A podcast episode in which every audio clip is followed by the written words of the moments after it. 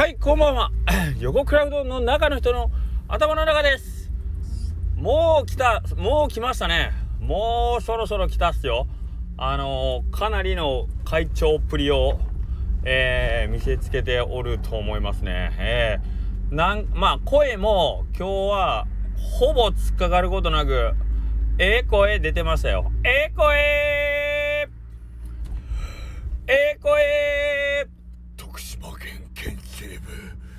剣町二代目古田食堂の。はいダメだ。古田古田さんのモノマネしたらちょっと喉が痛くなります。今日の古田さんのあの古田さん。古田さん？古田さん？古田さん？古田さん？古古田食堂の言うてるますよね。古田くん。僕友達古田くんですね。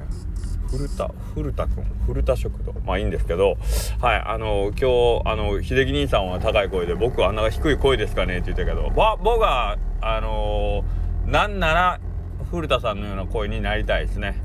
はいああいう声に憧れておるのです。おるのです。はい。でえっ、ー、と今日めちゃくちゃ寒くてでもってですねお店の方しっぽくを5万と炊いてお待ちしておりましたが割と落ち着いた感じで、はい、終わりました。あれですかねみんな今日早起き、早起きしちゃったから、あれかなお昼、お昼寝してたんかなねなんか今日朝、すごい面白いイベントがあったんでしょなんかね、僕は全く、全くノーマークでしたけど、あれみたいな。そんなことがあったのかっていう、ね。何があったかはわざわざ言いませんけど、あのー、皆さんご存知でしょうけど、あ、渡辺徹様亡くなられてましたね。はい。ご冥福をお祈りいたします。ね大きなニュースありましたけど朝から。はい。まあそんな感じでねいろいろビッグニュースがあったみたいで今日お昼は本当ひどいあの落ちてました。おかげさまでありがとうございます。はい。えー、ということで何の話してましたっけ？えっ、と割とゆっくりだったよっていう話。ああそうそうゆっくり。あれなんかな？あのー、前はそれこそ9月から月水金コーヒーやってたでしょ？コーヒー屋さんのおかげでうちは賑わってたんかな？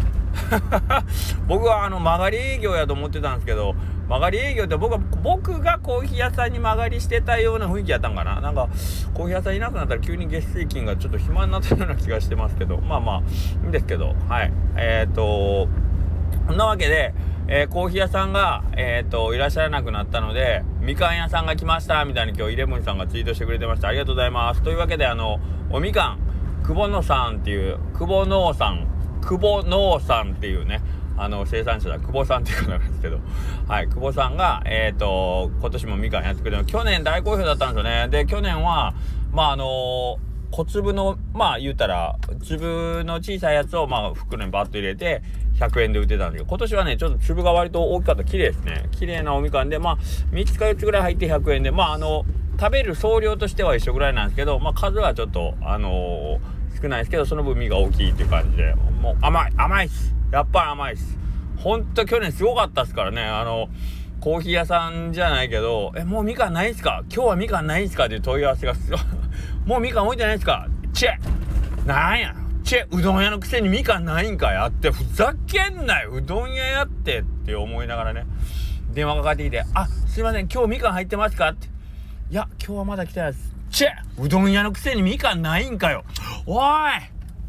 横倉うどんって書いとるやん。どこに横倉みかんなんか書いてんねん。みかんは久保さん。うちは横倉うどんって言いたくなるぐらい問い合わせが多かったんですけど今年も置いてますんでくれぐれもいたずら電話などかけてこないようによろしくお願いします。あれはでえっ、ー、と重ね去年も言いましたけどあの久保さんあのみかん美味しいって言ってくれるのはまあ非常にありがたいしまあ、久保さん自身もすごい喜んでるんですけど、やっぱり、あれは言うたらお試しというか、その、ね、市場とかに出せないやつの、えっ、ー、と、まあ、弾かれたやつを格安でお渡ししてるようなやつなので、できたらもし気に入ったんだったら、あの、木梨の産直とかでですね、ぜひぜひ久保さんのお名前のついてるみかんを買って差し上げると一番喜ぶかなと思いますんで、その辺またよろしくお願いします。もう100円のみかんばっかりね、5つも6つも買って、もう、そのね、取り合いとかしないように できれば、あの、うまげなみかんを買ってあげてほしいなとも思いますけども。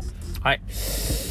というわけで、今日ももうこんなことで5分間も話してしまったんで、えっ、と、続きはまた週末にしようかな。はい。というわけで、えー、みかんの商品みかんの商品はえっ、とご案内はこれぐらいにしてあのさっきの古田さん古田食堂古田食堂ねの話関連ですけど僕横倉なんですよ。えー、まあこの辺の人みんな横倉さん横倉さんなんですけどやっぱり病院とか行くと横倉さんって言われるね。なんか変な感じですよね。で僕ら高松って言うでしょ？高松高松。でまあよそから来られた方はやっぱ高松って言いますよね。高松。なんかこのこの辺なんかくすぐったい感じしません？くすぐったい感じ。であのー、京都京都京都でしょ？京都とか言わないでしょ？京都。まあうち奥さん京都なんですけど京都。京都。うん。なんかでうちの奥さんが高松いう時は高松って言うんですよちゃんとね。高松。多分佐藤さんの奥さんも大阪とかからイントネーションあけど佐藤さんの奥さんは加賀弁にならへんってあけどねうちの奥さんもかたくなに讃岐弁だけは絶対喋れないんですけどイントネーションとかはねなんかその高松に関しては高松なんですよ。あ高松なんかな？が標準語なんかな？標準語スタイルなんかな？なんかそういうのありますよね。うん。なんかちょっとかしこまった感じがするんですよね。横倉さん。横倉さんだだから時々僕もなんかその相手に合わせて「横倉です」って言った方がいいんか「横倉です」って言った方がいいんかな？みたいななんかこう変な変なこう気の使い方するんですよね。金熊さん金熊もちさん？金熊もちもちさん？金熊もちもちさん？金熊もち？金熊も金熊餅って言ってるな。金熊餅11号線の11です。金熊餅金熊餅うんなんかねそういうイントネーションね。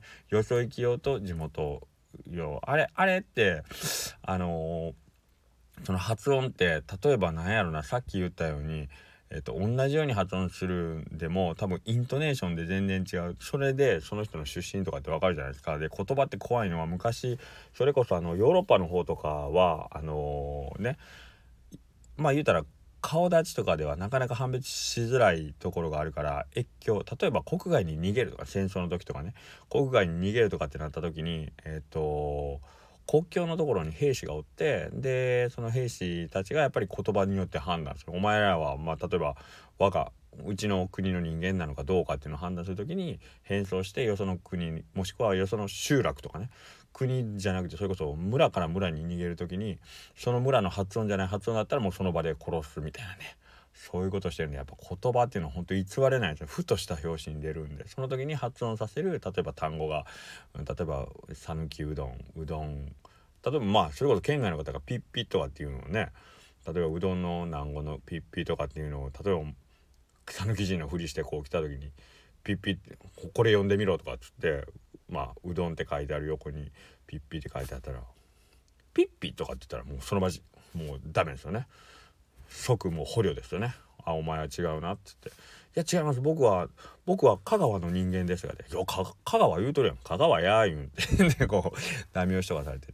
まあそんなくだらない話をしてるうちに今日も終わりましたけど。えっ、ー、とまあイントネーションね。それはまあ自分の中のアイデンティティをすごくあの色濃く反映するものなので、はい、皆さん大事にしてくださいね。